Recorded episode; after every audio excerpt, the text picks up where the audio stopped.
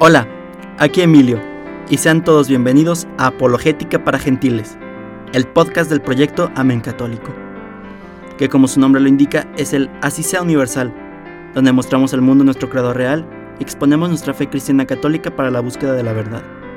Así que, si eres uno de los que está interesado en descubrirla, súbete al barco con nosotros y surquemos juntos a un nuevo horizonte. Padre, bienvenido de nuevo otro día más al podcast. ¿Cómo está?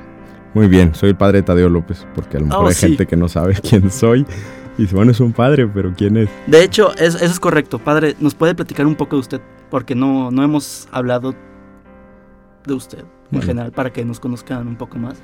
Muy bien. Digo, no hay mucho que decir. Soy sacerdote católico mm, y mm, pues soy mm, doctor en Sagrada Escritura. Bueno, perdón, teología bíblica propiamente. Es otra cosa lo otro. Y nada, estoy muy contento de estar aquí y participar en este proyecto. Muchas gracias, Padre. Bueno, repetimos, es el interventor de la gobernación divina que da fe y legalidad a nuestro podcast. Eh, el tema de hoy es el segundo mandamiento.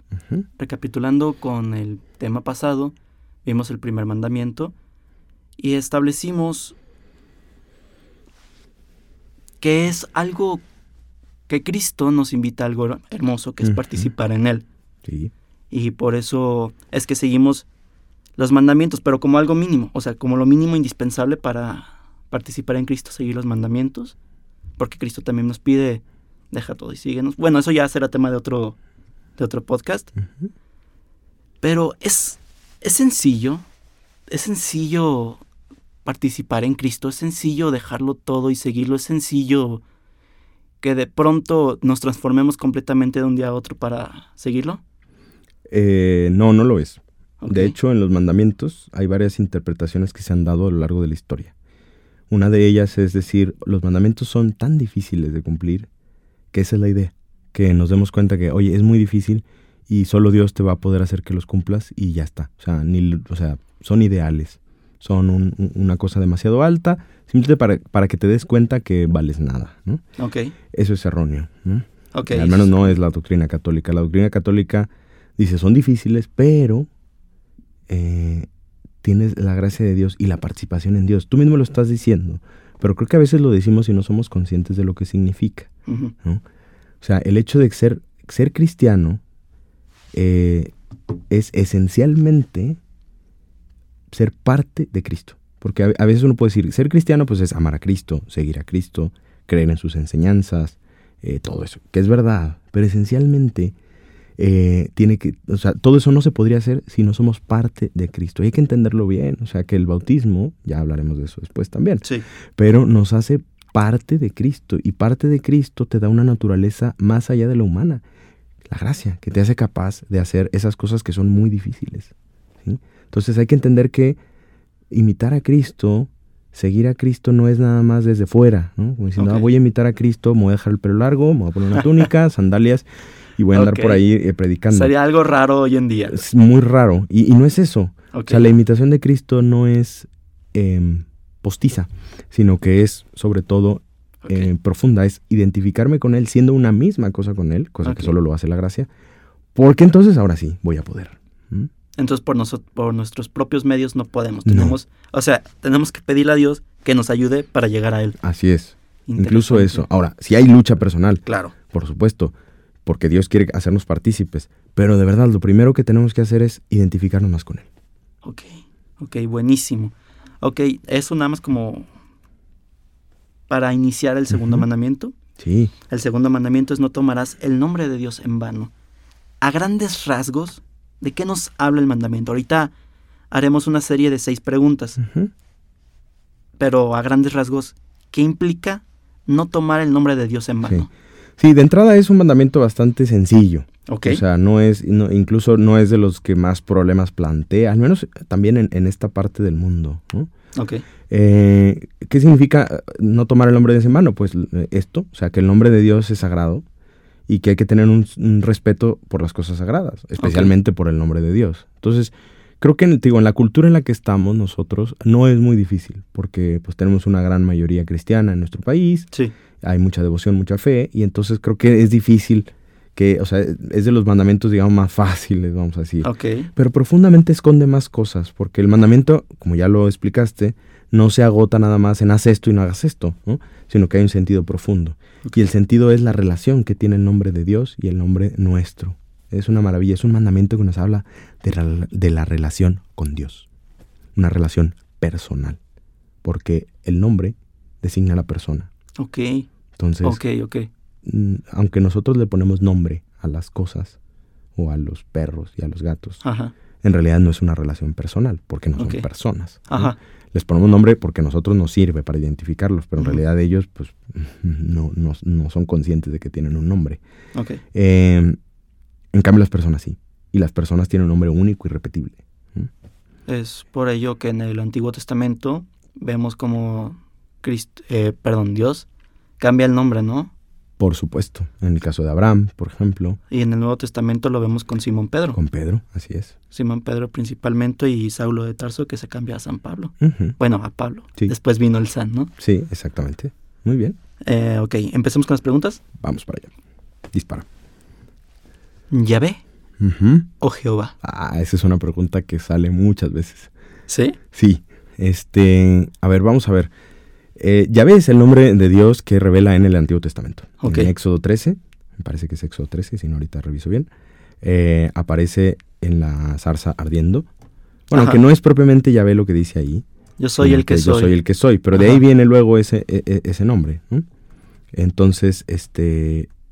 Y, y luego, obviamente, en el Antiguo Testamento muchísimas veces se dice el nombre de, de Yahvé. Que es eh, como se designa a Dios. ¿no? ¿Qué, se- qué significa propiamente Yahvé? Bueno, no, no está muy claro, eh, porque es un, el famoso tetragrama en hebreo, Ajá. este, son cuatro letras, Sí. y esas letras tienen mucho que ver con el verbo ser. Por eso te digo que sí Él tiene es. relación con, Ah, con ese yo soy el que soy, con el verbo ser en hebreo. ok. Eh. Este, bueno, creo que aquí da igual que lo digamos o no. Pero eh, entonces algo tiene que ver con eso, pero tampoco está clarísimo qué significa en sí mismo, ¿no? Eh, lo cierto es que, eh, pues ese es el nombre de Dios, ¿no? Ciertamente como Él quiere que lo llamemos y aparece muchísimas veces en el Antiguo Testamento, pregunta metafísica que no sé si muchos la capten. ¿sí?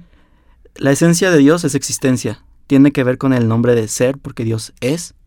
Eh, soy no, el que soy. Creo que la, la esencia de Dios es ser, no existir, porque ay, ahí nos lleva un problema filosófico. Pero sí, sí, sí, por eso, por eso, es más, digo, a ver si no nos metemos demasiado en este rollo. no importa. El nombre de Dios, o sea, el, el yo soy el que soy, Sí, en la Biblia griega, es decir, Sí. en la Biblia de los 70, que se llama, la traducción que hicieron es incluso un participio. Es, co- es como si dijeras, yo soy el que está siendo, ¿no? Es como incluso más metafísica. ok, ok, ¿no? ok. Pero sí tiene que ver con que, con que Él es, o sea, todas las cosas, para decirlo así, creo que es fácil y rápido, todas las cosas son algo, ¿no? Por ejemplo, este, esto es un teléfono, ¿no? Ok, Eh, este es un perro, este es un algo, ¿no? Dios es, y ya. ok, O sea, no es algo, sino es, porque esa es su esencia. ok, ok. Pero ¿Regresando volviendo a la pregunta. Sí, a la pregunta, ¿por qué Jehová? ¿De dónde sale este nombre de Sí, ¿de Jehová? dónde sale Jehová? Porque creo que tiene mala reputación, no, no por mala onda, digo, simplemente eh, que la gente piensa que no es católico porque los testigos de Jehová se dominan así. Y en general muchos protestantes. Cuando uno oye Jehová dice, ah, esto debe ser protestante. Ajá. No es cierto. El nombre de Jehová viene de lo siguiente.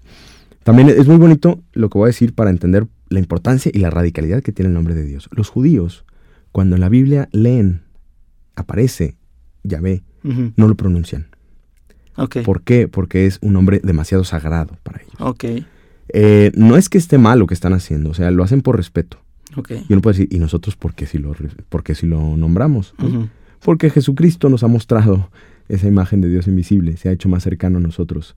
Pero tienen razón los judíos en respetar el nombre de Dios, o sea, no es un nombre para malgastar. ¿no? Claro.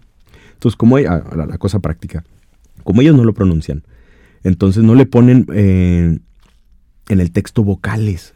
Esto es un rollo que nos llevaría muy lejos, pero hay que entender que el hebreo, el hebreo moderno, métete a internet y busca un- una página Haaretz o cualquier cosa en hebreo, y te das cuenta que, no, que, que son signitos que no tienen puntitos. Y la Biblia hebrea sí tiene puntitos. Esos puntitos son las vocales. ¿no? Entonces los judíos no las escriben. Mm, en el caso del nombre de Yahvé tampoco en, en la Biblia escriben las vocales. Porque es evidente, ¿no? Ese es Yahvé y punto. Y no lo pronuncian. Cuando ellos están leyendo dicen y viene eh, Yahvé y dicen Adonai, que significa mi Señor. Muy bonito. ¿no? No sé qué te da Yahvé, Adonai.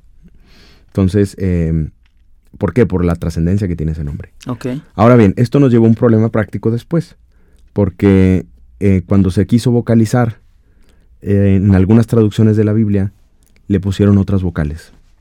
Y le pusieron, por ejemplo, las vocales de Elohim, que Elohim es otro nombre de Dios. ¿sí? que ese sí se escribe y sí se pronuncia en la Biblia.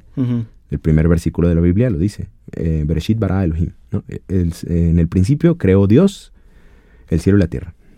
Em, Elohim.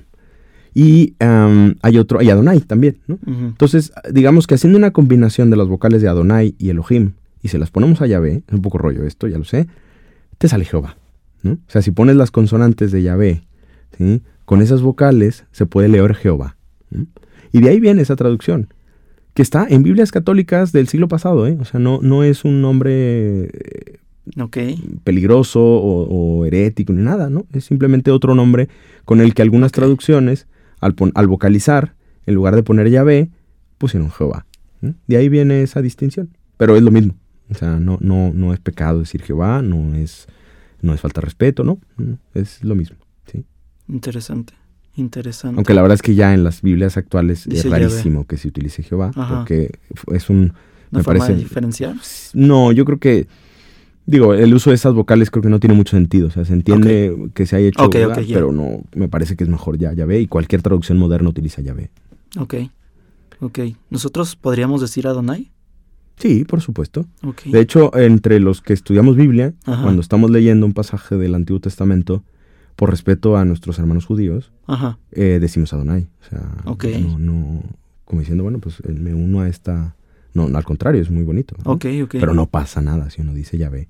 Eh, Ok. Ok, buenísimo. Ah, segunda pregunta. sí, ¿Cómo se respeta el nombre del Señor? Digo, aquí poniendo en paréntesis, he escuchado expresiones sobre todo españolas que dicen ni Dios mismo puede hacer tal cosa, este y pues aquí cuando algo nos asusta decimos Jesús o Virgen. Sí. Bueno, vir- aclarando. Virgen Santísima. Sí, la separación de Virgen. María y Jesús, ¿no? Sí. Este, ¿cómo respetamos o cómo podemos respetar el nombre del Señor? Tiene que ver esos esas expresiones, faltamos al respeto y en general cómo podemos respetarlo. Yo creo que algo de esto vamos a hablar cuando preguntemos sobre la blasfemia. ¿Ok? Sí. Pero de entrada, vamos a verlo primero en positivo, que es esta parte. Sí. O sea, el nombre de Dios se respeta como se respeta cualquier nombre. Es decir, utilizándolo para lo que está previsto Ok, y dándole la veneración que tiene. ok. Eh, por eso no es que uno falte el respeto al decir el nombre de Dios, pero hay que utilizarlo siempre en ese sentido. ¿no? Lo decimos en el Padre Nuestro. Eh, santificado sea tu nombre. Ok, ¿no? Sí, sí, El nombre de Dios no es cualquier cosa. ok. Y creo que se le da respeto como se respeta cualquier cosa sagrada, ¿no? Hace poquito una persona me decía, padre, ahora que van a venir las fiestas de disfraces y estas cosas, Sí, ¿me puedo disfrazar de padre? Ok. Eh, yo le dije, no. ok, ok. ¿Por qué? Pues porque es una cosa que, que tiene, que, que conlleva un respeto. Todas las profesiones son respetabilísimas, por supuesto. Ajá, Pero no es lo mismo, ¿no? Porque es una cosa sagrada. Es una cosa que está a otro nivel. No porque sea mejor, sino porque es sagrada. Porque se separa del resto de las profesiones Ok, y tiene un matiz especial. Entonces, por eso, lo mismo podríamos decir con el nombre de Dios. No es cualquier nombre. ok, ¿Cómo lo respetamos? Yo creo que sobre todo usándolo bien. No tanto usando, o sea, no usarlo mal, ciertamente, pero usándolo bien. O sea, que cuando lo digas, lo digas de corazón. Al decir el Padre Nuestro, al hablarle a Dios, al dirigirte a Él, que haya cariño, que haya respeto por esas cosas sagradas, ¿no? Tampoco, me parece que es una cosa muy humana como respetamos también el nombre de nuestra madre, por Ok. supuesto, ¿no? ok, ok, ok. Ok, de hecho, tengo entendido que en misa, cuando se dice el nombre de Jesús, hay que inclinar la cabeza. Sí, es una tradición antigua que al menos los sacerdotes eh, antes estaba indicado, ahora ya con las nuevas reformas no, pero sigue siendo muy bueno, ¿no? Es decir, que al nombre de Jesús eh, inclinemos la cabeza, porque el mismo Nuevo Testamento nos dice que al nombre de Jesús toda rodilla se doble, ¿no? O sea, eso habla de, de- al nombre de Jesús toda rodilla se doble en los cielos, en la tierra y en los abismos, ¿no? Eh, claro, es, es muy potente. Fíjate que en, en el Nuevo Testamento, cuando eh, Jesús está en el huerto de Getsemaní y lo van a aprender, y dicen, buscamos a Jesús Nazareno, y dice, yo soy. Cuando dijo eso, dice el- el- la escritura que, que cayeron a tierra. ¿no? Ajá. De haber sido muy impresionante escuchar a Jesús diciendo, yo soy. Porque es el nombre de Dios, ¿no? Exactamente. O sea, Ok. Es como que, uh, ¿no? Debe haber O dado sea, o sea, se está diciendo, sí. soy Dios. Yo me imagino la escena, o sea, un, un trueno detrás. Ajá, ¿no? claro. Soy, ah, muy ¿no? cinemático. Este, digo, un poco, sí, un poco Eso. de imaginación. Pero es que el nombre de Jesús es, es potente. Digo, también muchas veces o el nombre de Jesús es algo, no es cualquier cosa para decir, ¿eh? Ok. Incluso es una oración bonita. O sea, a ver, en el nombre de Jesús, haz esto. Es como muy potente. Me acuerdo una anécdota muy antigua de una señora que un día me dijo, es que mi hijo estaba muy inquieto y me estaba gritando y estaba no sé qué. Y le dije, en el nombre de Jesús, tranquilízate. Y black, ¿no? O sea, Ok. es- ok. es- es- es- o sea, no es cualquier nombre. Sí. Ok, ok, ok. Muy bien. Ahora, siguiente pregunta, disculpe. Sí, no pasa nada. ¿Qué implica que Dios llame a cada uno con su no- por su nombre? Digo, hace, hace ratito dijo que es una relación con Cristo Sí, con Dios, sí. y que nos llama por nuestro nombre. Y además, cómo eso se relaciona con el bautismo mismo. Muy bien. Es que esta es la parte más bonita de este mandamiento. Ok. Que, este, en, en realidad, la, o sea, el nombre es una realidad personal, decíamos, ¿no? Ajá. ¿Por qué Dios quiso revelarnos su nombre? Es algo misterioso, Ujú. ¿no? Pero la idea es, Dios nos revela su nombre para que tengamos una relación con Él. Si tú quieres que alguien no se relacione contigo, no le das tu nombre. Ok. O sea, no quiero que sepa cómo me llamo, para que no me busque, ¿sabes? Porque si, me, si tiene mi nombre, es como tener mi contacto de WhatsApp, ¿no? O sea, Ok. me puede buscar. Claro. Si no sabe quién soy, mejor porque así, pues, ah, había mi padre, pero no sé cómo se llamaba, ¿no? En cambio, si ya sabe que yo soy el padre Tadeo, me puede ir a buscar, ¿no? Este, Dios hace lo mismo. O sea, cuando Dios revela su nombre en el Antiguo Testamento, está diciendo, quiero tener una relación personal contigo, porque si te doy mi nombre, me puedes buscar, me puedes invocar. Incluso puedes abusar de ese nombre, ¿no? Es un signo de confianza y de cercanía. Entonces, ahora, la contraparte es que nosotros necesitamos tener un nombre, ¿no? Sí. porque ese nombre me designa a mí personalmente, ¿no? Soy yo, y aunque haya muchos Emilios Sí. en el mundo, eh, hay, eh, Emilio eres tú, ¿no? Y eso no te sustituye nadie, ni nadie te puede eh, igualar ¿no? en tu relación con Dios. O sea, solo tú puedes ser Emilio para Dios. ¿no? Entonces, eh, eh, por eso, en el bautizo, tú ya ahora lo, lo decías en la pregunta, se da un nombre. Y suele ser un nombre cristiano, lo, lo veía también el catecismo. Conviene, no pasa nada si no le ponen un nombre cristiano. Pero es lo mejor. ¿Por qué? Pues porque el, el bautismo, Ujú. otra vez, esa será otra clase de otra, perdón, otro podcast. Pero cuando uno eh, se bautiza, es una nueva criatura. ¿no? Sí. Acuérdense de eso. O sea, cuando uno se bautiza, se hace nuevo. Ahora ya es hijo de Dios, ahora ya es eh, algo, di- el mismo, pero nuevo. ¿no? Y en nuestro país es muy normal que te pongan el mismo nombre que te pusieron. Pues lógico, ¿no? Porque en nuestro país eh, hay nombres cristianos habitualmente. Pero, por ejemplo, en los países de Asia, o en los países de África, otros Ajá. lugares, cuando la gente se bautiza se pone un nombre cristiano cuando tenía otro nombre. ¿no? Ok. O sea, era Ching Sang, ¿no? Y entonces de nombre cristiano se bautiza y le ponen Pedro, o le ponen Juan, o le ponen... Es muy bonito eso. ¿Por qué? Ok. porque es una nueva criatura delante de Dios y ahora tiene un nombre cristiano, que es lo que lo define, ¿no? El nombre define mucho lo que somos, ya lo mencionaste tú, Abraham y todo eso, pero eh, en el caso del, del bautismo es muy importante ese nombre, porque eso me, me, me define como cristiano delante de Dios, me, mm, no quiero decir, me caracteriza, vamos a decir así. Ok. ¿no? Ok, ok. Entonces, por eso no es cualquier cosa. Dios se relaciona conmigo por mi nombre. Hay una cita de Isaías que a mí me gusta mucho, que dice, yo te he redimido y te he llamado por tu nombre. Sí. Tú eres mío. ¿no? Claro, es, es, es muy fuerte, ¿no? O sea, Sí. que Dios me llama por mi nombre. No me llama, ay, la humanidad y está este fulano. No, es tú eres fulanito para Dios. Ok. Ok. Entonces podemos decir que en esa relación personal con Dios, ¿Dios nos ama a todos o nos ama a cada uno? A cada uno. A cada Así uno. es. Individualmente.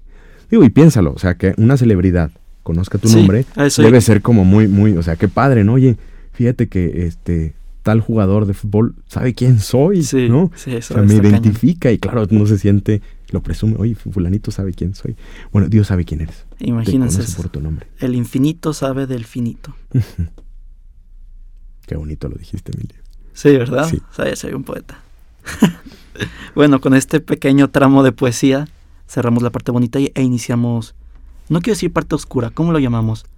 Eh, pues la parte negra, no. No Este, tampoco. No, una parte más práctica, digamos. O sea, todos los mandamientos, ya lo habías dicho, ¿no? También eh, nos dicen qué cosas no debemos hacer. Y nos sirve, aunque no el cristianismo no es una serie de nos, pero nos sirve también tener una guía de qué no. Sí, sí, somos en algo... sentido práctico. Podemos llegar a ser algo torpe, supongo que es la palabra. Porque la cosa está... En general, podría ser que para unos esté muy claro y para otros poco claro. Digo, lo dijimos en el podcast de las preguntas y respuestas de los atributos de la iglesia. Cuando hablamos de que los que realmente para nosotros es claro que Jesús es el Mesías, pero para los judíos no tanto. Así es. Bueno, primera pregunta. ¿Qué es la blasfemia? Muy bien. La blasfemia, eh, lo dirá el catecismo, es proferir contra Dios, interior o exterior, palabras de odio, reproche o desafío, injuriar a Dios, faltarle al respeto, abusar del nombre de Dios. Fíjate que en, en- en México yo honestamente hasta la fecha no he escuchado jamás una blasfemia. Ok. En cambio en Europa sí, Sí, Eh, mucho. sí, mucho más que aquí. O sea, digo, aquí nada. Entonces aquí como que no es muy común. En otros países sí, incluso se ha hecho ya una práctica común, que la gente la dice ni siquiera sin saber lo que está diciendo. ¿no? Eh, ahora, me, me parece que es muy sencillo entenderlo, ¿no? Eso es una blasfemia, es ofender el nombre de Dios. ¿no? Eh, podemos decir que es de dos maneras. Uno, diciéndolo con intención, Ok. es decir, eh, diciéndole una palabra de odio, de faltar al respeto a Dios mismo, dirigiéndonos con su nombre, cosa que es muy rara, pero sí se da. Ok.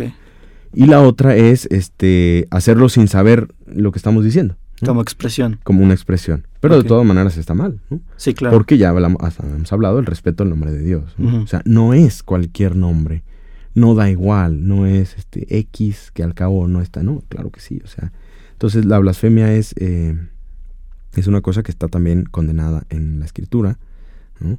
Y quizá aquí lo interesante que habrá que decir es que no solamente se refiere al nombre de Dios, porque digo Ujú. yo en México creo que jamás he escuchado hablar eh, una blasfemia directa así contra Dios. Mm, no me ha tocado.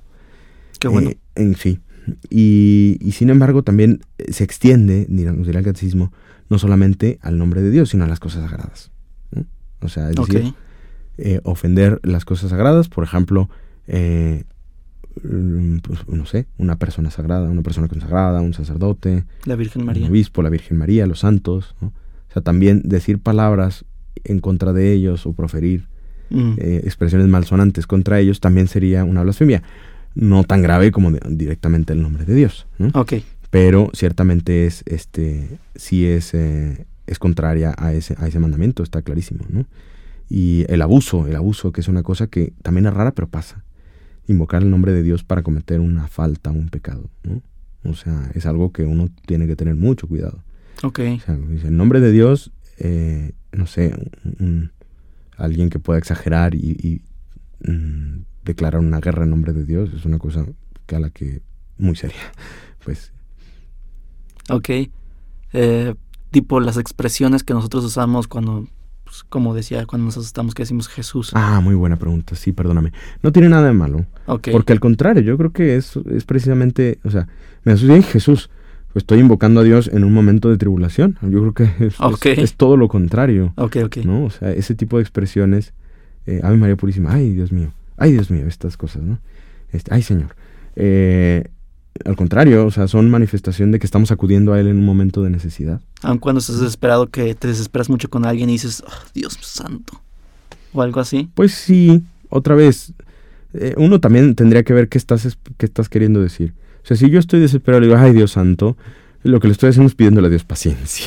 Ok. ¿Sabes? Ok, Eh, ok. Ay, dame paciencia para aguantar a esta persona. Y está muy bien, o sea, creo que es positivo. ¿no? Ok. Sí hay que cuidar que, que tenga ese sentido. ¿no? Ok. Porque, a ver, ¿por qué estoy diciendo el nombre de Dios? Si es nomás porque, por la costumbre, pues a lo mejor hay que rectificarlo. Ok. Ok.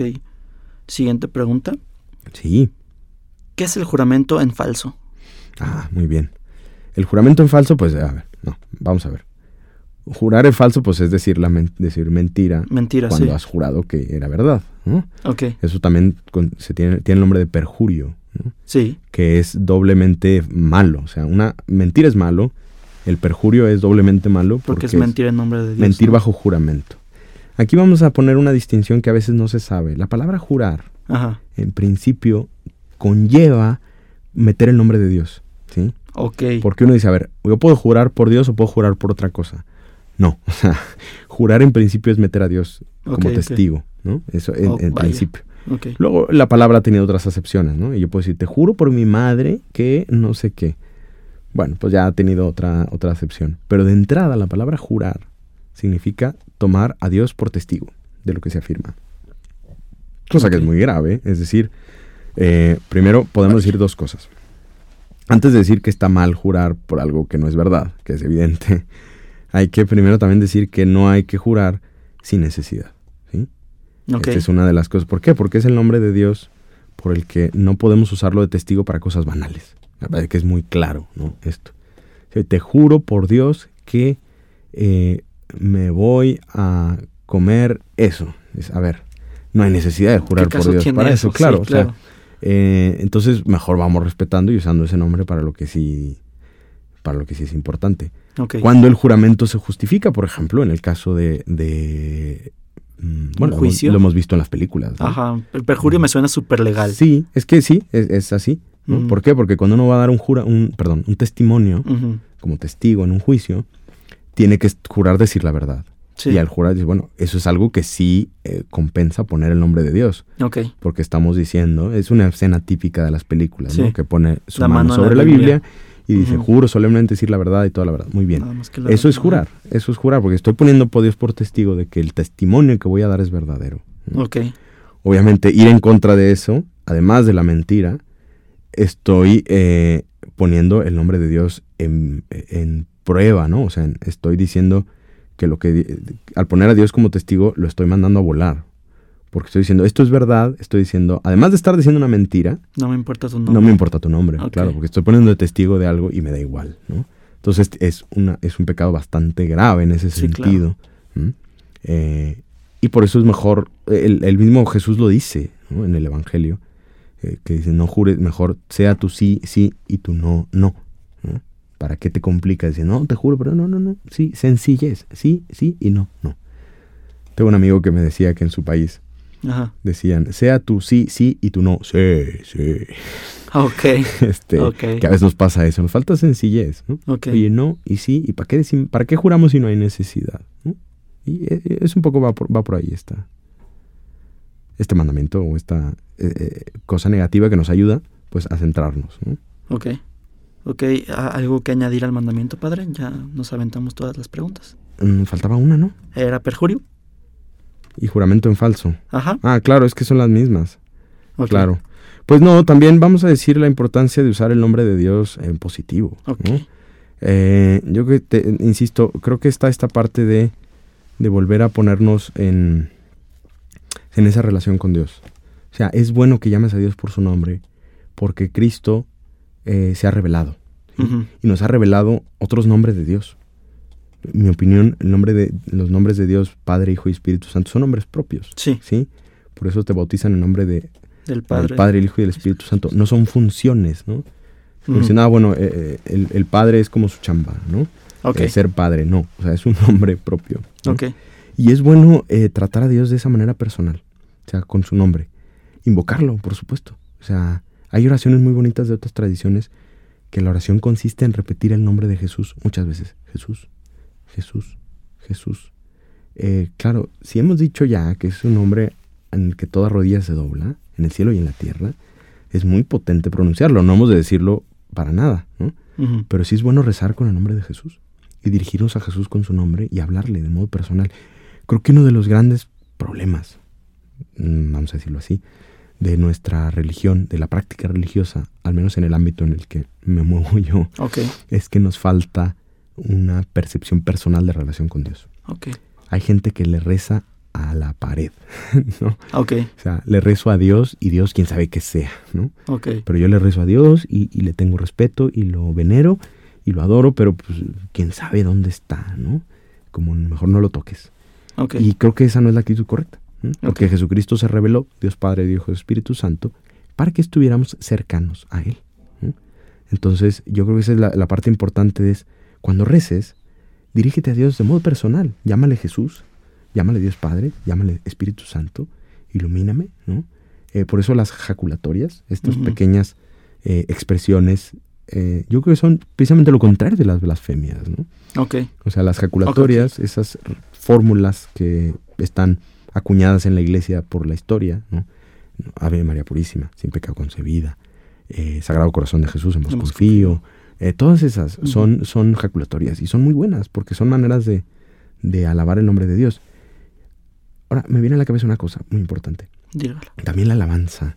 Ok, No sé si alguna vez, en tu caso, o alguien de los que nos está escuchando, ha participado en lo que se llama la adoración al Santísimo Sacramento ajá. es la bendición con la Eucaristía, que es muy bonito y es recomendable. Pues porque ¿no? es Cristo mismo, ¿no? Sí, claro.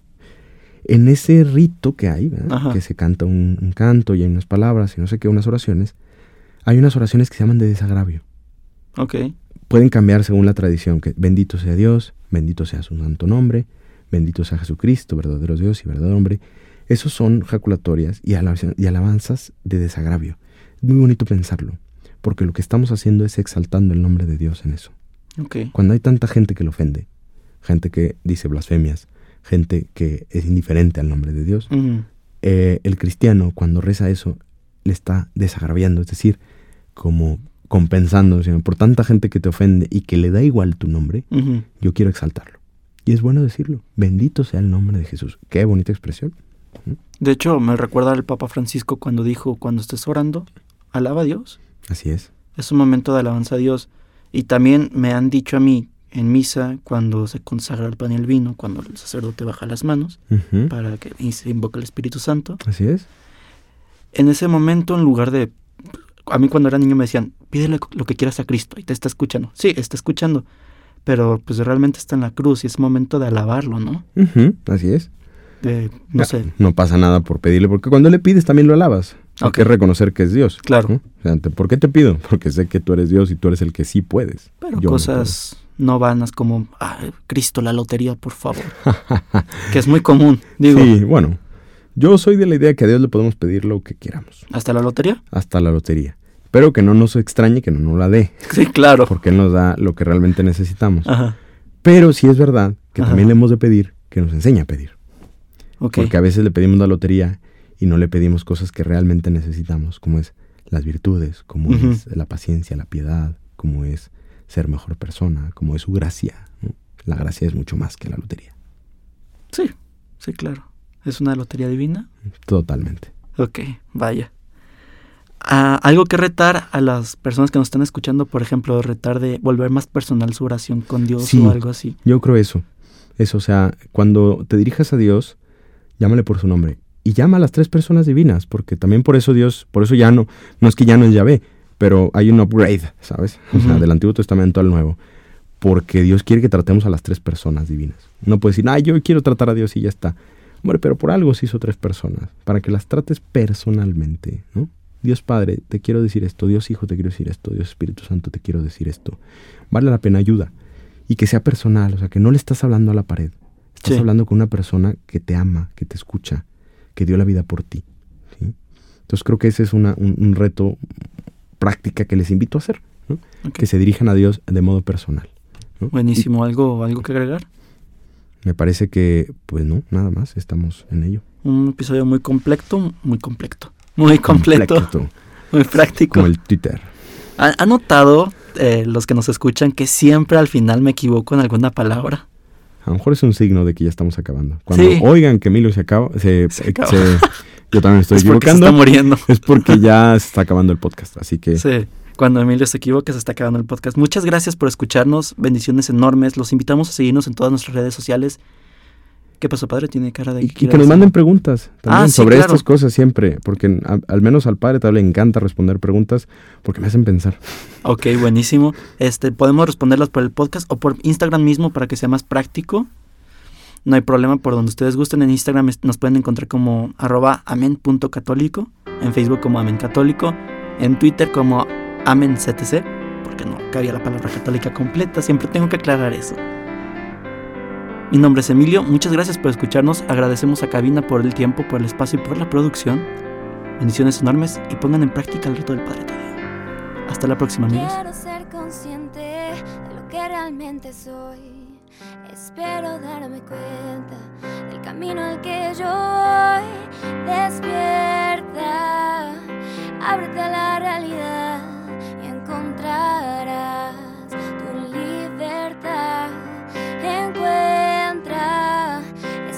solo hay que buscar y así llegar a la felicidad.